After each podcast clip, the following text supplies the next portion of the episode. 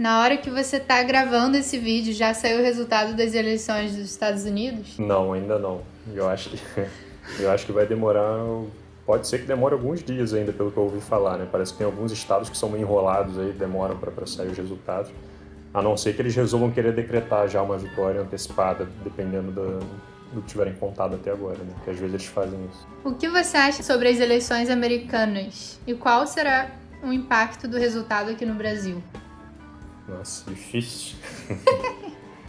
As eleições americanas são complicadas pra cacete, pra cacete. Parece que é uma... Você passa a vida inteira, eu tava conversando isso com meus apoiadores, né? Você passa a vida inteira estudando aquilo e todos os anos você descobre que existem várias regras que você ainda não sabia, que, que dificultam ainda mais e tornam mais complexo o jogo, né? Lá no, no, nos Estados Unidos você faz um sistema indireto, né? Que você elege pessoas e vão depois decidir o, o, o vencedor, né? Tipo, é igual aconteceu no, nas eleições passadas, a maioria escolheu a Hillary Hillary ao invés do Trump, mas mesmo assim o Trump acabou ganhando por causa do voto nos colegiados. Né? Então é uma, é uma diferença interessante que existe lá das eleições daqui. E pode ser que isso aconteça de novo esse ano, né? Vamos ver. Bom, o Bolsonaro vive seguindo ali exatamente os passos do, do, Trump em uma total submissão aos Estados Unidos, né? Acho que ele perdendo esse, esse apoio direto do, da extrema-direita lá vai enfraquecer, vai isolar mais o, a política brasileira, né? E o Biden falou, inclusive eu falei isso no meu último vídeo, que, que se ele vencer seria tentar articular um financiamento bilionário para tentar reduzir o desmatamento da Amazônia, que é uma questão ambiental que vai entrar forte agora nessa década, nessas próximas décadas, por causa do aquecimento global, das mudanças climáticas. E, e se a gente continuar com essa postura antiambientalista aqui no Brasil, com um governo democrata lá nos Estados Unidos mais progressista, eu imagino que isso vai impactar diretamente na gente aqui. Né? Raul, Slow, como continuar com paciência para explicar ciência para as pessoas que não acreditam nela? A gente não tem muito, muita outra opção, né?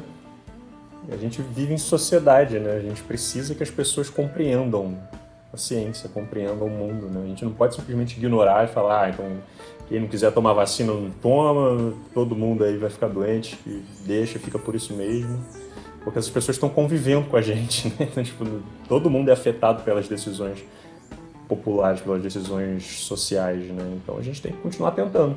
Se não está funcionando, a gente tem que mudar a estratégia, a gente tem que pensar outras formas de fazer isso, tentar encontrar um caminho que seja viável e esse episódio está sendo patrocinado pela Cambly, que já está na sua Black Friday com a sua maior promoção do ano e os links estarão aqui na descrição. Para quem quiser aprender inglês, só na Cambly você vai poder escolher um professor particular online nativo para bater um papo na hora que você quiser, 24 horas por dia, que ficará gravado para ser consultada. E aqui vai uma demonstração. Do you have brothers and sisters? Yeah, I have a brother and a sister. And they speak French, but I don't know what's happened with me. My mom tried, but it was so difficult. I I, I was the third one, so I think she she didn't have she patience. By yeah. that time, she was tired. Yes, exactly, exactly. She was tired. Yeah. Oh, okay, just let this boy run around and forget the French lessons. uh, I think I think the most beautiful language in the world is French, actually. Todos os planos anuais Cambly e Cambly Kids já estão com 50% de desconto lá no site. E quem comprar até o dia 8 desse mês leva grátis o curso Accent Reduction. Então fiquem ligados que é a maior promoção da Cambly para vocês esse ano e os links estarão todos na descrição. E agora começa o Slow Responde. Tem uma aqui que é legal. Se você pudesse bater um papo com qualquer pessoa que já existiu, quem você escolheria? Hum, boa pergunta. Boa pergunta. Quem que eu escolheria? Eu, eu acho que eu ia escolher o Darwin. É, eu pensei no Darwin também. Darwin deve ser interessante. Carl Sagan. Acho que eu bateria um papo com Carl Sagan. É. é... Deixa eu pensar em mais alguém. Só a galera da ciência. Sócrates. Sócrates deve ser foda. Imagina como que uma mente naquela época compreenderia a sociedade, o mundo, né? Tipo, Nossa, é real. Impressionante, né? Algumas sacadas que a pessoa teria baseado naquele período. Os filósofos né, antigos, realmente. Uhum. Talvez bater papo com um filósofo fosse valer mais do que. Ah, se bem que um naturalista também ia ser muito legal. Sim, sim. Sei lá, Mas difícil. deve ser interessante, tipo, um Sócrates da vida, porque várias coisas que, que, que ele vai dizer naquela época provavelmente se aplicariam perfeitamente à realidade que a gente vive hoje. É, é verdade. E milhares de anos depois, com um contexto social completamente diferente, tipo, são os mesmos aprendizados, os mesmos ensinamentos. Né? Eu vejo o futuro repetir o passado. Veja um museu de grande novidade. Tem uma aqui sobre a atualidade. O que você viu de positivo e negativo nesse período de pandemia? Eu acho que serviu como um, um, um palco para divulgação científica, serviu como uma sala de aula para muita gente interessada em ter- tentar compreender como é que é o método científico, como é que, por que, uma vacina não, não fica pronta em um mês, né? Tem todas as etapas que uma vacina passa.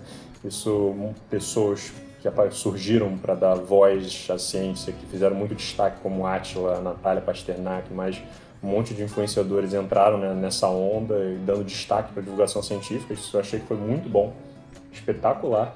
Só que ao mesmo tempo, né, uma, uma coisa ruim é que a pandemia mostrou como que é difícil fazer essas mensagens chegarem na- na- nas massas e na população, né? principalmente quando tem campanhas gigantescas para tentar desnortear elas é, em relação a essas informações, né? por causa de uma politização bizarra que aconteceu na pandemia, em que, em que a pandemia foi politizada em dois lados também. Parece que qualquer evento que, que surgir, as pessoas vão conseguir politizar e, e, e é bizarro como que abrir mão da realidade e das evidências científicas se torna uma opção por uma paixão política né, para muita gente. Então esse acho que foi um lado eu acho que, de certa forma, a realidade sempre serve como uma sala de aula, né? Pra gente estar sempre aprendendo com os fenômenos que vão acontecendo. E a pandemia foi muito interessante, por meio que tirar todo mundo da zona de conforto e, e vamos ver como que a sociedade reage a esse tipo de situação, né? Mas algumas coisas que a gente descobre são realmente obscuras, né? Disso tudo. É, dá pra ver que tem muito negacionista ainda, né? Com certeza. Vai, vai continuar tendo por muito tempo. Uhum. Pergunta do Ramiro. A gente sabe quais cores os animais enxergam e como sabemos? Pô, como sabemos é uma ótima pergunta. Como a gente sabe, eu não- tenho certeza não.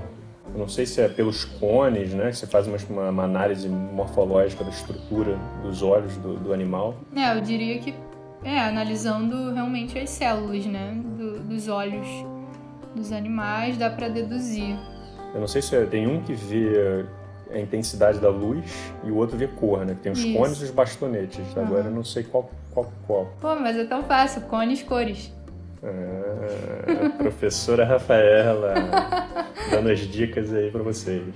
É isso. E, e qual, como é que tinha? tinha A gente sabe quais cores os animais enxergam, depende do animal, né? Sim, sim, isso é muito interessante, cara. Eu tô querendo fazer um vídeo, inclusive, sobre isso. Que o ser humano ele enxerga três cores primárias, que é o verde, o azul e o vermelho. É Isso. isso? Então, são essas três primárias. Com a combinação dessas três e a intensidade da- das cores entre o preto e o branco, a gente consegue fazer tipo um bilhão de, de combinações, várias combinações. Só que tem animais que enxergam tipo 15 cores, enxergam 16 cores. Se eu não me engano, o que mais enxergam acho que são 16 cores. E eu acho que é uma é um tipo de borboleta. Sério? É. Eu achava que era o estomatópodo. Então, esse foi o campeão das cores por muito tempo. Ele enxerga 15, se não me engano. E aí depois ele foi superado por uma- um tipo de borboleta que enxerga tipo, um monte de cores também. E aí tem o infravermelho, tem o ultravioleta, né? São, são espectros diferentes ali. Maneiro. É bem maneiro. Quem é o Estevão Slow? Sou eu. Slow é seu sobrenome mesmo ou apelido? Se é apelido, qual a origem? Foi um apelido que eu recebi no primeiro ano do ensino médio, por um professor do colégio. Eu estudava num colégio em que não tinha ensino fundamental, só tinha o ensino médio. E eu entrei lá no primeiro ano, então ninguém se conhecia no colégio, não tinha aquela, aquele grupinho de amigos que já se conhecia, né? E aí eu cheguei no primeiro dia de aula, na primeira aula, atrasado, e a entrada da, da, da sala era para, pela frente, pelo palco. E aí eu abri a porta, atrasado com uma cara de sono, eu tinha um cabelão na época, eu tava com uma calça de moletom, acho, alguma coisa assim. E aí eu fui entrando, observando, olhando para a turma, olhando para o professor, olhando para a cara das pessoas, meio que dando aquela monitorada básica de quem acabou de, de, chegar num lugar novo, né? E aí quando eu me dei conta, o professor tinha parado de, de, de dar aula para esperar eu entrar. E, e, ficou aquele silêncio de eu passando olhando, aí ele chegou o slow motion, em câmera lenta. Aí todo mundo, ah, todo mundo começou a rir pra caralho. Nossa, acabei de chegar no, no colégio, já fui batizado pelo professor. E aí, tipo, não tem como você lutar contra isso, né? Todos os alunos, ninguém sabia meu nome, então, tipo, é óbvio que é o slow. É, gente, ele é bem slow mesmo. Não sei, é porque nos vídeos às vezes não dá pra ver, parece que ele é rápido, mas. hum, sei. Ah, é muito slow quando a gente tá jogando o jogo. Ele sempre é o último a jogar a carta. Sempre fica viajando. É, ah, não, vou fazer, vou fazer. Não, eu não tenho pressa para viver. Não tem pressa. tem aqui uma, uma reflexão do Lucas. Às vezes sinto que combater fake news é um trabalho de enxugar gelo. Você também já teve essa impressão? Eu acho que se for só combater fake news é enxugar gelo. Se, se fizer só o que a agência de checagem faz, que é você ficar pegando ali diariamente as informações e ficar falando, ah, isso aqui é falso, não, isso aqui é falso. Só isso é enxugar gelo, porque não, não resolve. Mas agora, se a gente pega essas, essa, esse resultado, esse trabalho das agências de checagem de fatos e usa isso de forma inteligente para produzir mais conteúdo, usa isso no, nos debates, nas discussões e, e desembaraça as narrativas e, e, cria narrativas fundamentadas nos fatos, aí não é enxugar gelo, porque aí a gente consegue ter uma, uma maior capacidade de, de influência na, na, na forma como essas narrativas são construídas, né? E para isso a gente precisa do trabalho da, da, das agências de checagem de fato. Então tem que ser um trabalho em conjunto né? na, na, sociedade, né? Uhum.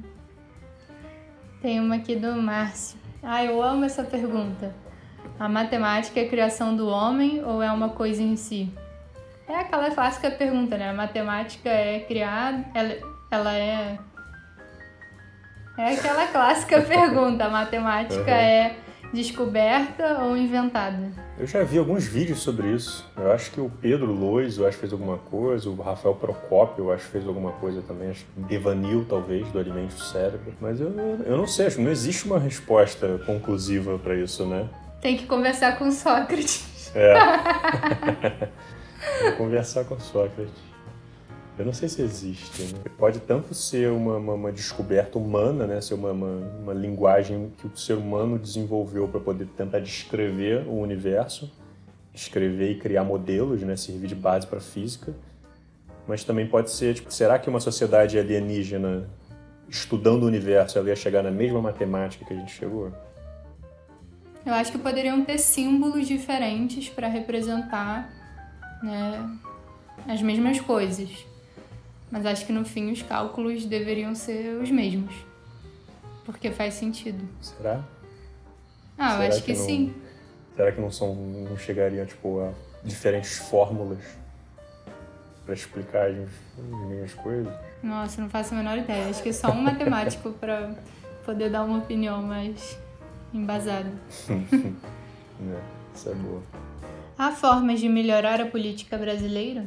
É, pergunta de um bilhão de dólares. É. Tá atrelada a melhorar a sociedade, né? Você melhora a sociedade melhorando a política dela, e melhorando a política dela, você melhora a sociedade. Melhorar a educação do povo brasileiro inteiro. As pessoas têm que ser mais esclarecidas, têm que ser, elas têm que compreender o sistema melhor, elas têm que saber onde elas estão inseridas, entender as consequências das ações que são geradas.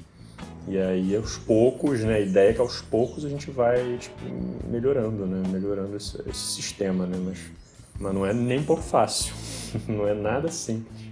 Tem muitas pedras no caminho para conseguir concluir isso, né? Mas é esse é o objetivo né, da sociedade, tentar melhorar ela. Muito difícil, né? Enquanto esse pensamento individualista, materialista e capitalista prevalecer, vai ser difícil mudar alguma coisa na política, porque as pessoas que sobem, né, para cargos de governo querem Querem mais é botar dinheiro no bolso mesmo. Quando chega lá, vê que é um sistema muito maior, que eles não podem vencer, que ou eles entram no jogo ou eles são ameaçados de morte, né? Umas coisas bizarras.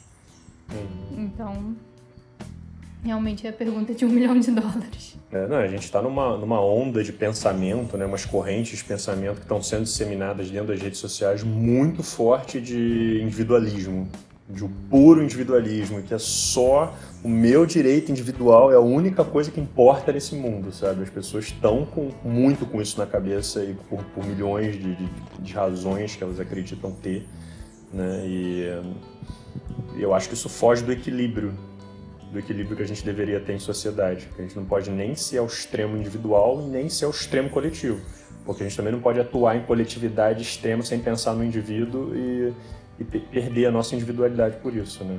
Mas o, o, lado oposto também não funciona. Não adianta você abrir mão do coletivo, você abrir mão de tudo, prezando unicamente o indivíduo, achando que fazendo isso você, como consequência, vai conseguir atingir algum tipo de equilíbrio. Porque não vai. Não vai. E a pandemia está mostrando isso. Né? Você não pode fazer o que você quiser, cara, porque senão você vai estar prejudicando os outros.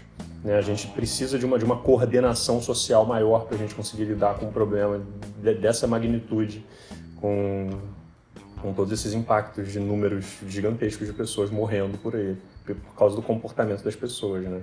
Então a gente tem que, apesar dessa dessa geração individual que está sendo disseminada dentro das redes sociais, eu acho que a gente tem que buscar um pouco desse equilíbrio com, com a questão social também, né? com a questão coletiva. Uhum.